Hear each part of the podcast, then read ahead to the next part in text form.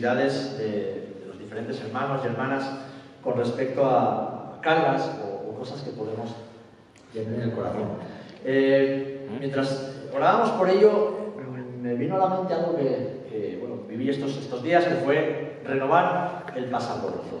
No sé cuántos tenéis pasaporte, eh, bueno, hay que, hay que renovarlo de vez en cuando, sobre todo si quieres viajar al extranjero. Eh, y a mí me tocaba renovar el, pasaporte, así que tuve que llevar mi pasaporte caducado, eh, por cierto, y llevar una foto nueva. Y al comparar ambas fotografías, entre las cuales hay una diferencia de 10 años, me di cuenta de que aunque no es que haya cambiado mucho en cuanto a belleza, pero sí que, había cambiado. Y eso me llevó a buscar mi primer pasaporte, ¿eh? el que saqué hace ya pues 20 años casi. Y ahí sí me di cuenta de todo lo que había cambiado.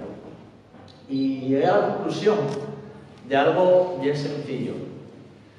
Eh, con los años, como dice la palabra, nos vamos renovando internamente, ¿verdad? El hombre interior se renueva, el hombre interior eh, crece cada día más y debería parecerse, con la ayuda del Señor, a la imagen de nuestro Señor.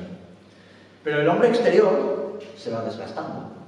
Esa fue la impresión que me dio cuando vi mi foto 20 años después y 10 años después, que, estaba, me había desgastado. ¿eh?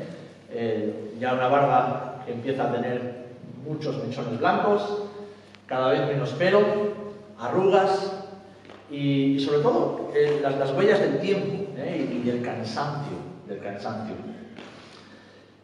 Entonces pensé, bueno, ¿qué he estado haciendo durante los últimos 20 años de mi vida? ¿En qué he dedicado mi tiempo que mi cuerpo se ha desgastado? Porque yo veo gente por ahí que tienen 50 años y parecen unos chavalitos. Entonces no sé si es que tienen mucho dinero y están operados o es que tienen mucho tiempo libre para dedicarse a cuidar el cuerpo. Pero, ¿en qué he estado invirtiendo mi tiempo que de alguna forma ha castigado o, ha dejado huella en mi cuerpo, en, mi semblante, en, mi cara, en, mi piel? Y entonces le di gracias al Señor. Porque los últimos 20 años de mi vida, por la gracia y la misericordia de Dios, lo he servido todo el tiempo. Lo he servido todo el tiempo. Con muchas equivocaciones, con muchos errores, con muchas frustraciones, ocasiones, pero ni un solo día, ni un solo día he dejado de servir a Jesús. Ni un solo día he permitido que las adversidades o las pruebas, las tribulaciones que todos, todos pasamos, me impidieran servir y seguir a Jesús. Entonces Señor, gracias, porque esto no hubiera sido posible sin ti. Esto hubiera sido imposible sin el Señor, sin la guía del Señor. ¿Y para qué te digo esto, hermano? Porque eh, a veces venimos al Señor y venimos con esas cargas, venimos con esas eh, tribulaciones que son parte de nuestra vida y no tenemos que obviarlas, no tenemos que hacer como que no están. Pero tampoco debemos permitir que nos impida servir y seguir a Jesús no debemos impedir, hermanos, hermanas, no debemos impedir absolutamente que ninguna de esas circunstancias, o sea, no debemos permitir, perdón, que ninguna de esas circunstancias nos impidan servir a Jesús. Y si hay que desgastarse, nos desgastamos por hacer la voluntad de Dios. Si hay que sacar canas, arrugas y perder pelo, que sea por hacer la voluntad del Señor. Hoy leía una reflexión bien sencilla, los 10 prioridades de un hijo de Dios. Primera, hacer la voluntad de Dios. Segunda, hacer la voluntad de Dios. Tercera, hacer la voluntad de Dios. Cuarta, hacer la voluntad de Dios. Quinta, hacer la voluntad de Dios. Y así hasta diez. Esa es la prioridad de un hijo o una hija de Dios. Y esto, hermanos, hermanas, déjame decirte que al hombre externo lo desgasta. ¿Por qué? Porque el hombre externo está expuesto y vive en un mundo que va contracorriente a la voluntad de Dios. Y por lo tanto eso produce un desgaste en el hombre externo, pero produce una renovación constante en el hombre interior. ¿Amén? ¿Amén? Y sabéis otra cosa más antes de entrar en Romanos. El saber, tener la certeza de que estamos haciendo la voluntad de Dios. Nos recuerda de que por medio de Cristo y del Espíritu Santo tenemos la posibilidad y la capacidad impartida por el Espíritu del Señor de comprender, de entender, de oír y de cumplir con la voluntad de Dios. Y esto es maravilloso, esto es maravilloso. Porque cuando lleguemos al cielo, el Señor no nos va a pedir el currículum académico, ni cuántas carreras tenemos, ni cuánto hemos conseguido en nuestra vida personal en cuanto a lo personal. El Señor nos va a rendir o pedir cuentas en cuanto a nuestra fidelidad. ¿Hemos sido fieles o no hemos sido fieles? ¿Y fieles a qué? A Él, a su voluntad.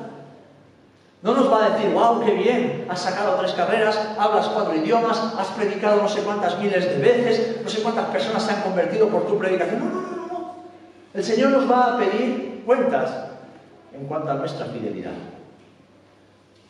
nos va a decir, hey, has sido fiel, te has desgastado, pero has hecho lo que te he pedido en cada momento. Has sido capaz de pararte, preguntar, escuchar y después obedecer. Y hermanos, hermanas, esto es maravilloso. Y esto le da otra perspectiva, incluso a las pruebas, las tribulaciones y las circunstancias adversas. Porque como decía el apóstol Pedro, ¿os acordáis?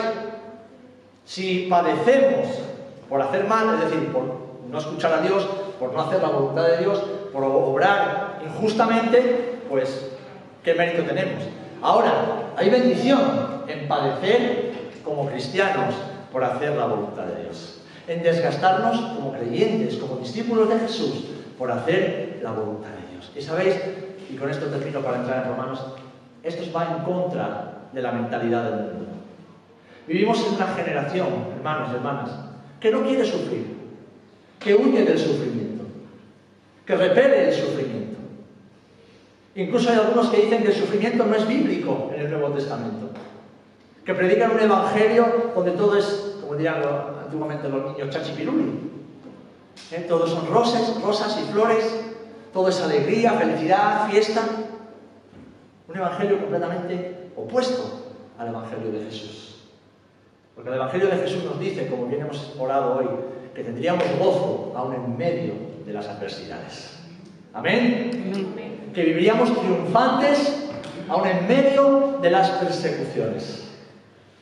Que tendríamos victoria en nuestra vida aún en medio de las adversidades.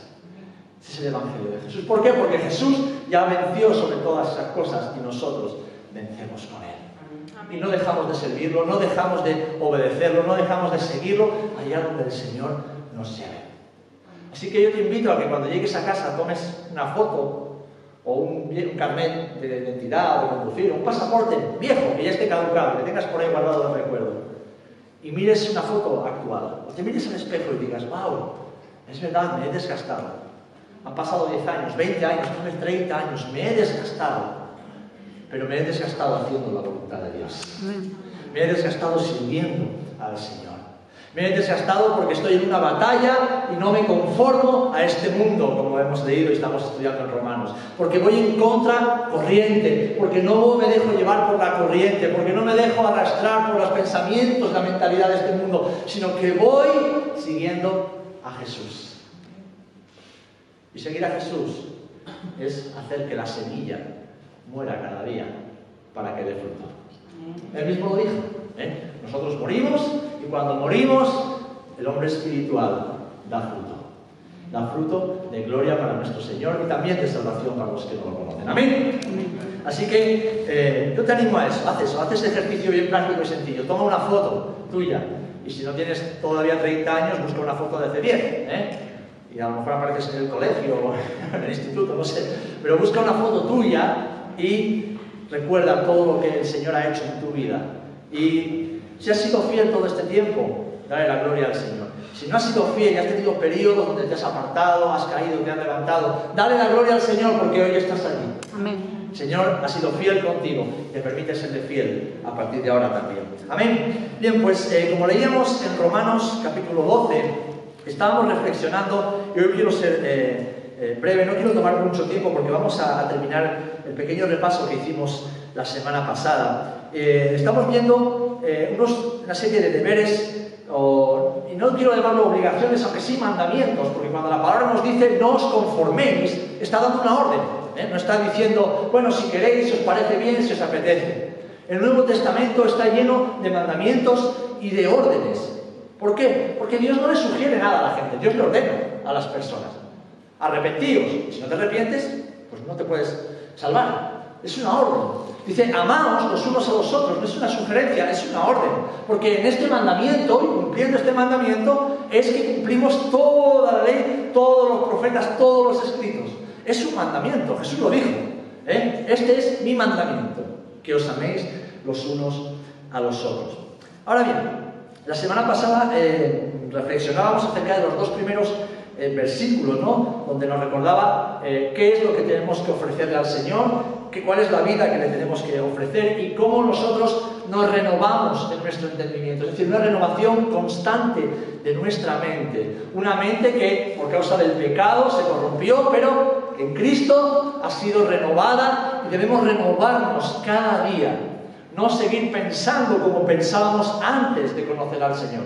Y veíamos algunas formas de hacerlo. La primera era deshaciéndonos de lo viejo. ¿eh? Deshaciéndonos. Si somos esclavos, estamos vestidos de esclavos. Si somos prisioneros, estamos vestidos de prisioneros. Pero en Cristo hemos sido hechos libres, nuevas criaturas. Entonces nos quitamos, nos despojamos de, ese, eh, esta vestimenta de prisioneros y nos ponemos el traje, nos ponemos las vestiduras de hombres y mujeres libres, porque aquellos a quienes el Hijo libertare serán verdaderamente libres. Amén. Amén. Dilo en voz alta, soy libre. Soy libre. Soy libre. Soy libre. Jesús me ha hecho libre. Amén. Y hay que decirlo con la boca grande, porque puede estar pensando, ya, pero es que yo tengo ciertos temores, a veces tengo dudas, lucho con algunos pecados, con algunas tendencias. Esas luchas las tenemos todos. Pero Cristo nos ha hecho libres. Aleluya. Amén. Amén. Es muy importante recordar lo que somos, lo que Cristo ha hecho y recordárnoslo cada día. Yo siempre digo que los que más necesitan que se les predique el Evangelio son los evangélicos, son los creyentes. Porque es nuestra regla de fe, es lo que somos, es lo que Dios es, lo que somos en Él. Y cada día debemos levantarnos por la mañana, coger la Biblia, ponernos al espejo y decir, Dios es mi Padre, mi Padre me ama, mi Padre está conmigo, mi Padre me cuida, mi Padre me fortalece, mi Padre no me va a dejar. Y la voluntad de mi Padre es esta, yo quiero cumplir la voluntad de mi Padre. Porque Él me ha hecho libre para qué? ¿Para hacer lo que yo quiera? No. No somos libres para hacer lo que queramos, es un libertinaje. Somos libres para hacer la voluntad de Dios. Porque los hombres y mujeres de este mundo no tienen libertad para hacer la voluntad de Dios porque están ciegos. No saben que son esclavos. Ahora nosotros hemos sido alumbrados. El Señor nos ha dado su mente. Ha puesto un nuevo corazón en nosotros. Nos ha dado su Espíritu Santo. Y ahora somos libres para decidir cada día a quién seguir y a quién obedecer.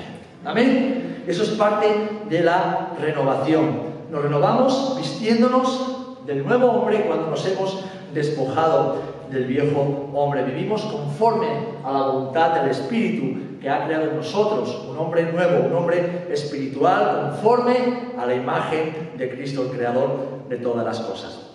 Ahora bien, renovamos nuestra mente conociendo la mente de Cristo. ¿Y cómo podemos conocer la mente de Cristo? Con la palabra. La mente de Cristo se manifiesta, se refleja. La mente de Cristo está revelada en el Evangelio. Si tú y yo conocemos el Evangelio, es mira, esta, no sé si fue ayer o hoy, eh, Cari escribía algo en sus redes sociales acerca de que si lees la Biblia y no te, ¿cómo era? no te transforma o no te... ¿Cómo era? Algo así como que... Si no te incomoda que no la estás No, pero es una palabra que, es verdad. Si al leer la Biblia no, no, te, no, eres trastornado, no eres como removido, no eres sacudido, no te sacude, entonces no la estás leyendo. Porque cuando los hombres y mujeres se encontraban con Jesús, sus conciencias, sus vidas, sus principios eran sacudidos. De una forma sencilla, pero de una forma poderosa. Como él dice en la Escritura, sin levantar la voz, sin quebrar la caña cascada. Pero el Señor desafiaba la forma de pensar de aquellos que lo escuchaban. El Señor echaba por tierra los argumentos de aquellos que creían que conocían a Dios, de aquellos que creían conocer la voluntad de Dios, de los religiosos de su época. Lo echaba por tierra. El Señor desafiaba las vidas. Y la mente de Cristo hoy día sigue teniendo ese poder y esa capacidad. Desafiar nuestra forma de pensar humana y ayudarnos a caminar en su voluntad, conociendo lo que Él piensa. ¿Os acordáis cuando dice la Escritura, ¿quién discierne lo más íntimo y lo más profundo de Dios? Lo leemos en Romanos 6 también. El Espíritu de Dios. ¿Y dónde está el Espíritu de Dios? En nosotros. El Señor nos ha dado al Espíritu Santo, su propio Espíritu, viviendo en nosotros para alumbrar nuestro entendimiento y de esa forma, cuando leemos la Biblia, que por tantos años tal vez haya estado velada, oscura a nuestro entendimiento, de repente, ¡wow! Ahora entiendo lo que Cristo me quiere decir. Ahora comprendo lo que el Señor lleva intentando decirme por tanto tiempo. Ahora sé exactamente qué es lo que mi Señor piensa. Y como sé lo que Él piensa, es mi deleite, como decía el salmista, el hacer su voluntad. El hacer su voluntad. ¿Cuántas veces nos hemos sentido fracasados o fracasadas por haber tomado una decisión y con el tiempo darnos cuenta que nos habíamos equivocado? Yo creo que a todos nos ha pasado eso, ¿verdad? Y la cuestión no es no equivocarse, porque todos nos equivocamos. La cuestión es, ¿hemos preguntado al Señor antes de tomar esa decisión? Hemos acudido al Señor y le hemos preguntado si era eso lo que debíamos o no debíamos hacer. Si era esa su voluntad para nuestras vidas. Porque además de necio, es una gran arrogancia ir tomando decisiones en la vida como hijos de Dios, esperando que el Señor las vaya a bendecir. No, Él no tiene por qué bendecir nada que tú y yo decidimos. Somos nosotros quienes debemos acudir a nuestro Padre, que tiene una voluntad, como vemos en el versículo 2 de Romanos 12, buena, agradable y perfecta. Tiene una voluntad para ti y para mí. Tiene algo específico, especial, único. Y Él no tiene por qué bendecir algo con lo que Él no está de acuerdo. Es como si mi hijo me dice, papá, me voy a comprar un coche de 30.000 euros. Digo, ah, sí, ¿con qué dinero? Voy a pedir un préstamo. ¿Vale? ¿Y quién te avala? No, me avala un colega que tengo que, el tío está forrado de dinero. Digo, bueno, estoy suponiendo que mi hijo ya es mayor de edad, ¿vale? Digo, bueno, hijo, pues yo no lo veo, pero allá tú. Como padre, yo sería un buen padre si le dijera algo con lo que no estoy de acuerdo y que creo que puede ser una causa de ruina para mi hijo. Sería estúpido por mi parte, sería necio. Le estaría dando un mensaje equivocado a mi hijo. Entonces no deja de ser mi hijo, no dejo de amarlo, pero no bendigo una decisión que creo que no es buena para él y que además no me ha consultado antes. ¿Cuánto más nuestro Padre Celestial? ¿Cuánto más nuestro Padre Celestial? Que es sabio, que lo conoce todo y que lo ve todo. Amén. Ahora, ¿cómo conocemos la mente de Cristo para tomar decisiones y para caminar cada día? Como decía José Luis, a través de su palabra por medio de su Espíritu Santo y la intimidad de la oración. Uno, una mente renovada. Dos, orando, orando todo el tiempo, buscando al Señor en oración, meditando y estudiando su palabra. ¿Os acordáis que lo estuvimos mirando? Escuchando el consejo de aquellos que viven y caminan en la voluntad de Dios. El Señor es tan bueno que siempre nos va a rodear de personas que viven y caminan en la voluntad de Dios para su vida. A esas personas debemos escuchar, mis amados hermanos. En la multitud de consejeros está la sabiduría, está la victoria. Y en Proverbios dice que donde no hay consejo, hay dolor, hay sufrimiento y hay ruina. Y hay ruina. Así que hermanos, debemos escuchar al Señor y escuchar a aquellos que que están acostumbrados a escuchar y obedecer la voluntad de Dios.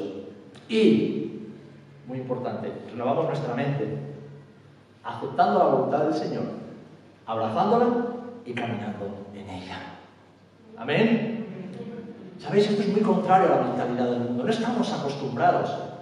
No estamos acostumbrados a preguntar. Y el mundo no nos enseña esto. Incluso dentro de la iglesia. Hay ámbitos donde te dicen, no, no, tú no preguntes, tú camina y Dios te va dirigiendo. No, tú camina y vete preguntándole al Señor cada día. Tú camina.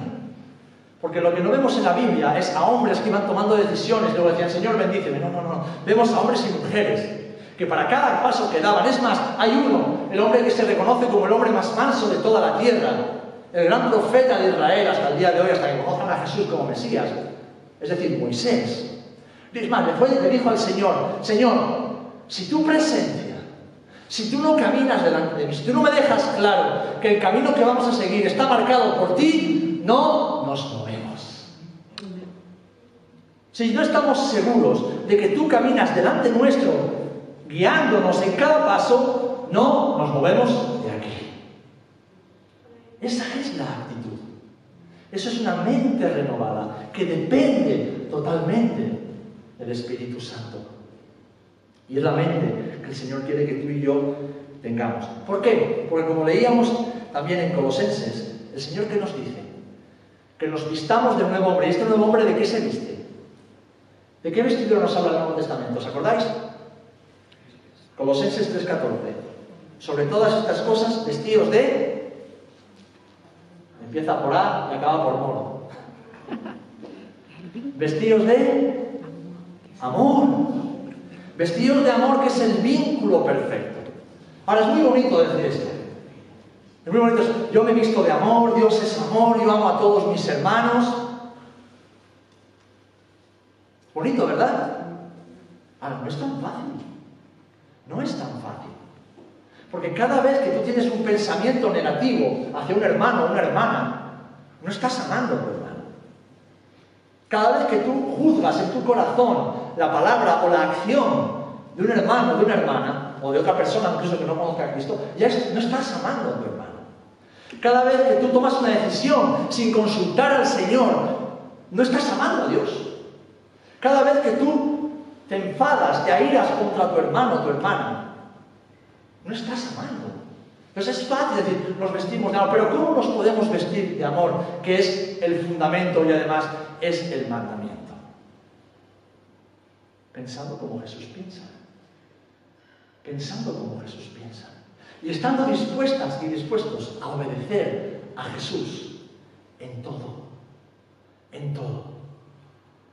¿Recordáis cuando el Señor le decía a sus discípulos, el que quiera seguirme, ¿qué tiene que hacer? ¿Qué tiene que hacer? En primer lugar, negarse a sí mismo, tomar nuestra cruz, es decir, nuestra identidad de hijos e hijas de Dios, y seguir al Señor. Entonces, hay veces que podemos pensar, bueno, Señor, entonces que tengo que dejar mi trabajo, tengo que dejar esto que estoy haciendo, tengo que, dejar este, hábito. No, no, no, lo primero que tienes que hacer es dejar tu orgullo, dejar tu yo, dejar tu opinión, dejar tus argumentos. Muere a ti mismo, muere lo que tú crees que es correcto. Muere a ti mismo, muere a tus razones y motivaciones.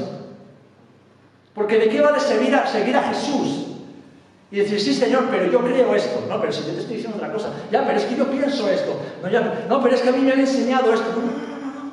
A Jesús no le valen ese tipo de discípulos. Por eso ese tipo de discípulos nunca alcanzan la voluntad de Dios, nunca se desarrollan, ni siquiera en el ministerio cristiano, porque están siempre peleándose con el Maestro. Están siempre poniendo una excusa, poniendo un motivo de, de queja. Señor, yo creo que tú eres amor. Dios, sí, sí, pero soy amor para ti y para los demás también. Yo quiero que ese amor, que es el, vínculo perfecto, lo manifiestes con cada una de las personas que están a tu alrededor. Así es como caminamos en una mente renovada, vistiéndonos y aceptando la voluntad del Señor. Ahora bien, en el versículo 3 salta y nos lleva a un argumento completamente distinto. Primero, no os conforméis sino renovaos. Queda claro que no somos de este mundo, aunque estamos en este mundo. Estamos en este mundo, pero no caminamos, ni pensamos, ni actuamos como las personas de este mundo. Nos debemos vestir en amor, que es el vínculo perfecto hacia nuestro Padre y hacia nuestros hermanos, y también hacia aquellos que aún no conocen a Jesús. Pero de repente salta el apóstol Pablo y dice, por la gracia que me es dada, ¿vale? Por la gracia que me es dada. ¿A qué se refiere el Señor? ¿Os acordáis a, qué se refería el Señor por este, esta gracia? Aquí veíamos dos cosas distintas en cuanto a la gracia y la fe. Por la gracia que me es dada. ¿Os acordáis? ¿Qué es la gracia? Ahí Lourdes hizo una, una aportación. La gracia es don merecido. En el caso de la gracia salvífica es una salvación que no merecemos, pero que recibimos porque Dios nos ama. En este caso no está refiriéndose a la gracia salvífica, sino a un llamamiento, a una capacidad de discernir, a una capacitación sobrenatural del Espíritu Santo para ejercer el llamamiento, el ministerio apostólico, de pastorado, de enseñanza entre los gentiles. Así que el apóstol Pablo está reconociendo que el Señor imparte gracia específica sobre él, pero también sobre cada uno de sus hijos. Los dones que son, pues carismas, ¿verdad? Son regalos, son gracias que el Señor ha impartido, ha depositado en todos y cada uno de sus hijos. Una pregunta importante, ¿sabes qué dones tienes? Esto es muy importante, saber los dones del Espíritu que hemos recibido. Porque estos dones no solamente nos ayudan, nos capacitan, y sin ellos no, podemos ejercer la obra del ministerio, pero también nos ayudan a comprender para qué el Señor nos ha llamado y nos ha capacitado. Y cuando hablamos de dones, no es lo que a mí me gusta, porque hay gente que le gusta mandar en la iglesia, pero no tienen el don de dirigir. No tienen el don que es necesario para dirigir a la congregación. Hay gente que le gusta predicar, pero Dios no le ha dado el don de la palabra simplemente porque le gusta predicar. Le gusta hablar en público, le gusta decir a la gente lo que tienen que hacer. Es necesario, es necesario. Ahora, hay un don que es el más común, el más habitual, y que yo creo que deberíamos tener todos, porque es lo que Jesús nos enseña en el, ¿cómo diríamos? El, ¿Eh? ¿Qué te pasa? ¿Es afónico? ¡Wow! Mira, el afónico es el único que, el único que ha hablado. Gloria a Dios. El afónico es el único que habla. ¿Es posible? Gloria a Dios. Gracias, José. Efectivamente, servir. ¿Por qué? Porque el principio maestro del maestro, ¿cuál es? El Evangelio de Marcos. Yo no he venido a qué? A ser servido. Sino para servir. Así que el que entre vosotros quiera ser el primero, sea el último. El que quiera ser servido, sea él servidor de todos.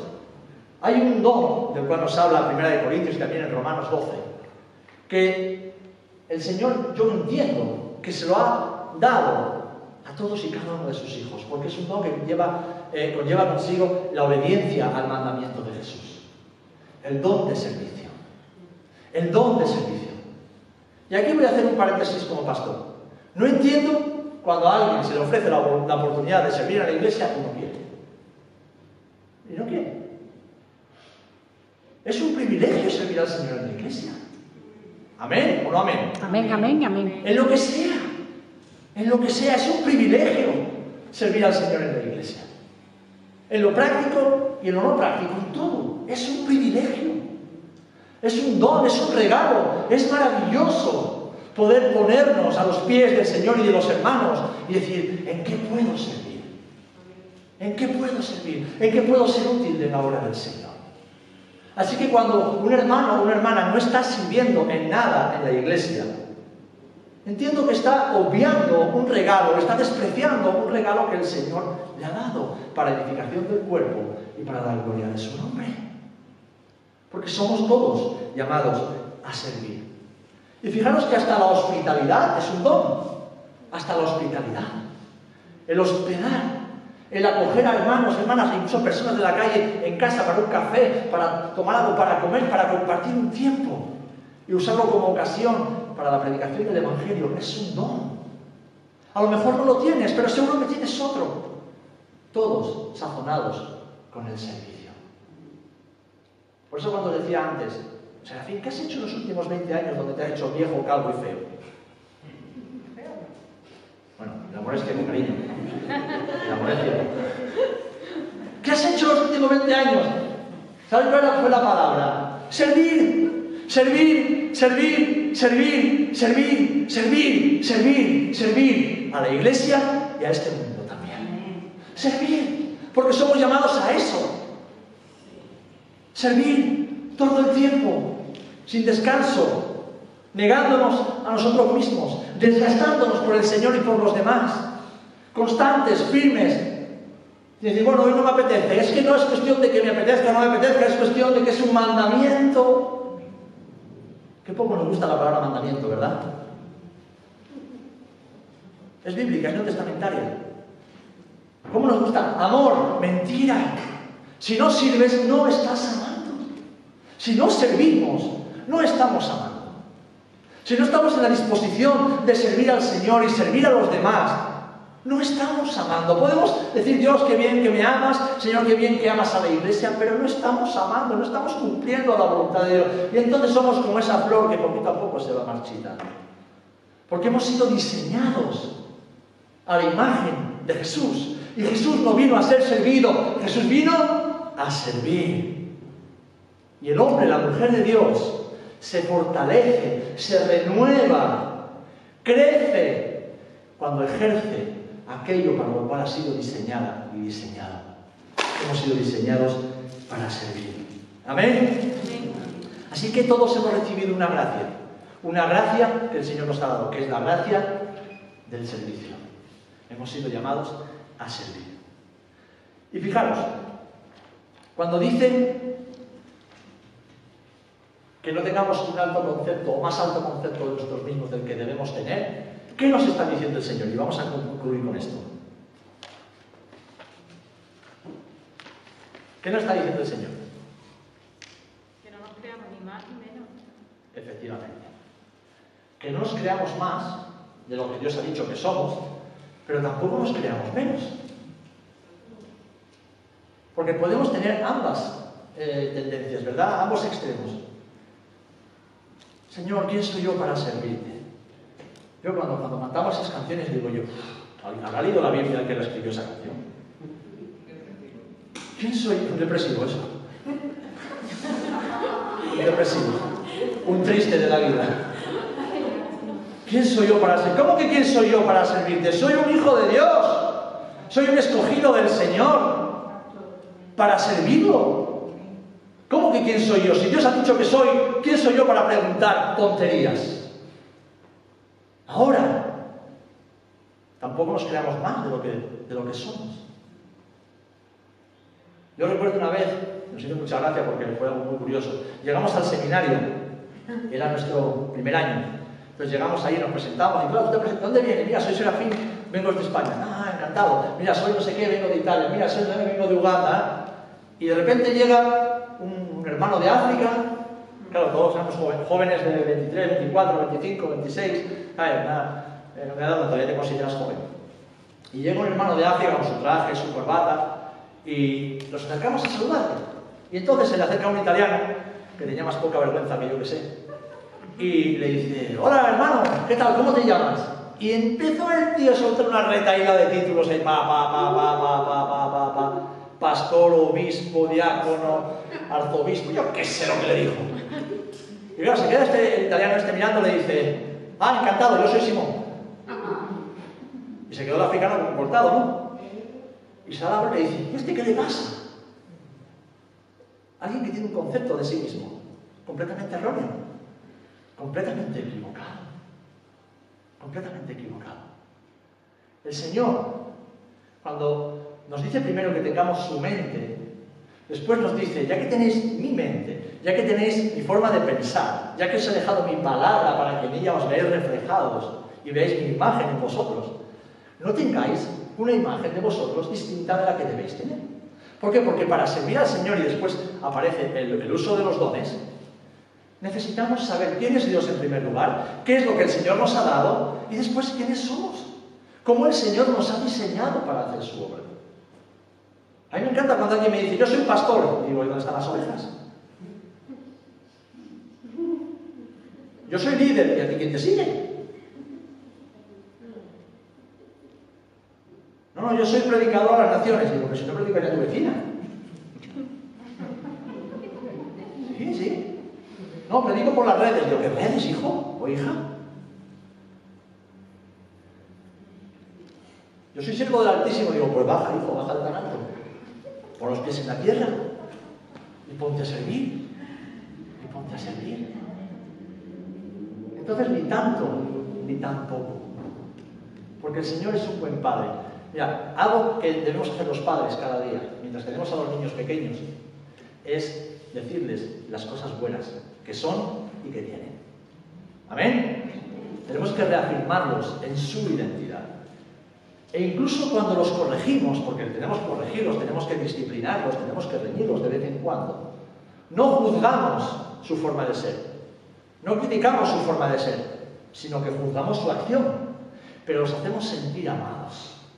¿Para qué? Para que cuando lleguen a la edad más adulta tengan una visión equilibrada de sí mismos, de sí mismas.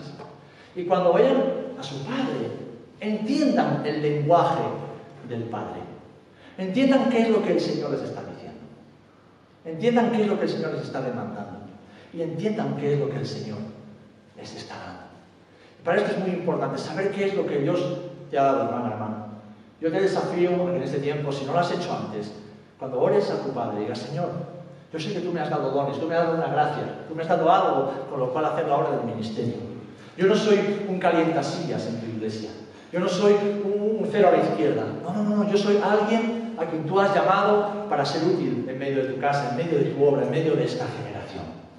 Pero necesito saber qué es lo que me has dado para poder ponerlo en práctica.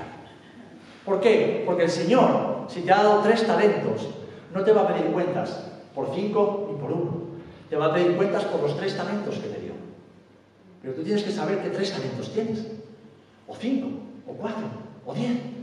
Porque no vas a ser juzgado por el Señor por lo que no tienes ni por lo que no te ha dado. Por eso es importante saberlo.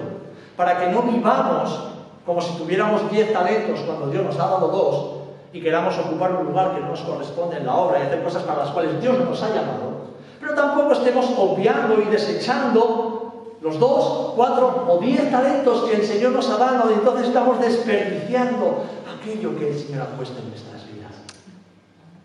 Porque recordar, hermanos, que somos depósitos, somos vasos de barro, donde Dios ha depositado de su Espíritu, ha depositado de su gracia, donde Dios derrama de su amor cada día. ¿Para qué? para dar de beber a otros. Debemos saber qué es lo que tenemos, qué es lo que somos, qué es lo que el Señor nos ha dado vivir conforme a lo que el Señor nos ha dado. Ahora, voy a dejar una última cosa y un último consejo. Para esto, para esto, es súper importante hacer dos cosas. Uno, acudir a la palabra y saber cuáles son los dones del Espíritu de los que nos habla la Biblia y así quitar mentiras sobre capacidades humanas que no son dones espirituales. Un día un hermano me dice, es que yo pensé que el don de cantar era un don espiritual. Y yo, pues algunos lo tienen muy desafinado. Es que yo, como Dios me dio una buena voz, yo pensé que eso era un don. No, no, eso es un regalo que el Señor te ha dado medio de la naturaleza, pero eso no es un don. Los dones del Espíritu los encontramos en Romanos 12 y 1 Corintios 12. Esos son los dones espirituales que debemos ver manifestados en la vida de la iglesia. Otra cosa son capacidades humanas naturales que también son buenas y necesarias y se deben poner al servicio del Señor, pero no las debemos confundir. Así que debemos saber, hermano, yo te desafío, hermana, a que sepas qué es lo que el Señor puede haberte dado, puede haber depositado en tu vida. Y después, una vez que tú hayas descubierto qué es lo que dice la palabra en cuanto a eso, para que desarrolles la obra del ministerio a la cual el Señor te ha llamado, porque todos hemos sido llamados a servir, pases mucho tiempo en oración. Pases mucho tiempo en oración. en intimidad con el Padre y con honestidad le diga, Señor, ¿qué es lo que me has dado? Porque quiero utilizarlo, quiero usarlo. Quiero usarlo con sabiduría, con excelencia. Quiero usarlo en el poder del Espíritu Santo. Quiero utilizar y no quiero estar desorientada o desorientado haciendo cosas que a lo mejor no son cosas para las cuales tú me has capacitado ni para las cuales me has llamado. ¿Alguna vez han visto a alguien que no tiene mucho oído queriendo llevar la voz cantante en la congregación? En una canción. Ahora cada vez se escucha menos, pero antiguamente había hermanos en la iglesia, como no había tantos instrumentos, se escuchaban más las voces. Había hermanos porque le encanta cantar, pero tenía por oír una alpargata. Y nadie está juzgando su corazón, nadie está juzgando la intención de su corazón de alabar al Señor. Pero si Dios no te ha dado una capacidad humana, no quieras usar aquello que Dios no te ha dado. Si el Señor no te ha dado el don de discernimiento, no quieras ver demonios, espíritus y cosas donde no las hay. Si el Señor no te ha dado el don de profecía, no quieras decir palabras que tú sientes a veces en tu mente, en tu corazón, solamente porque crees que van a ser bonitas para la congregación. O palabras que Dios te está diciendo a ti personalmente. Si el Señor te ha dado el don de administrar, que es un don que está en la palabra, no quieras administrar las cosas del reino. Administra tu vida y hazlo con sabiduría, con excelencia. Si el Señor te ha dado el don de enseñanza, no te hagas maestro, como dice eh, el apóstol Santiago. No, aprende y enseña las cosas sencillas para lo cual el Señor te ha capacitado. Es necesario saber, hermanos, qué es lo que Dios nos ha dado. Y sabiendo lo que Dios nos ha dado, tendremos un equilibrio en cuanto a lo que somos y debemos hacer para el Señor. Pero recordando esto, todos y todas, sin excepción, hemos sido llamados a servir al Maestro. Amén. Amén. Amén. En Cristo ha sido diseñada y diseñado para servir al Señor. Amén. Amén y ningún servicio, ningún ministerio es mejor ni mayor que otro. Puede ser que algunos sean más visuales o más visibles, ¿vale? Pero no son mejores ni más importantes en la obra del Señor. Un día alguien me dijo, yo es que tengo el don de intercesión. ¿Y dónde está la Biblia? ¿Que te gusta orar? Gloria a Dios, ora mucho, ora mucho por mí, hermano. Pero eso no es un don, es algo que tenemos que hacer todos, orar e interceder. Descubre los dones y luego pide al Señor que te ayude y te capacite para ponerlos por obra. Amén. Amén. Amén. Amén.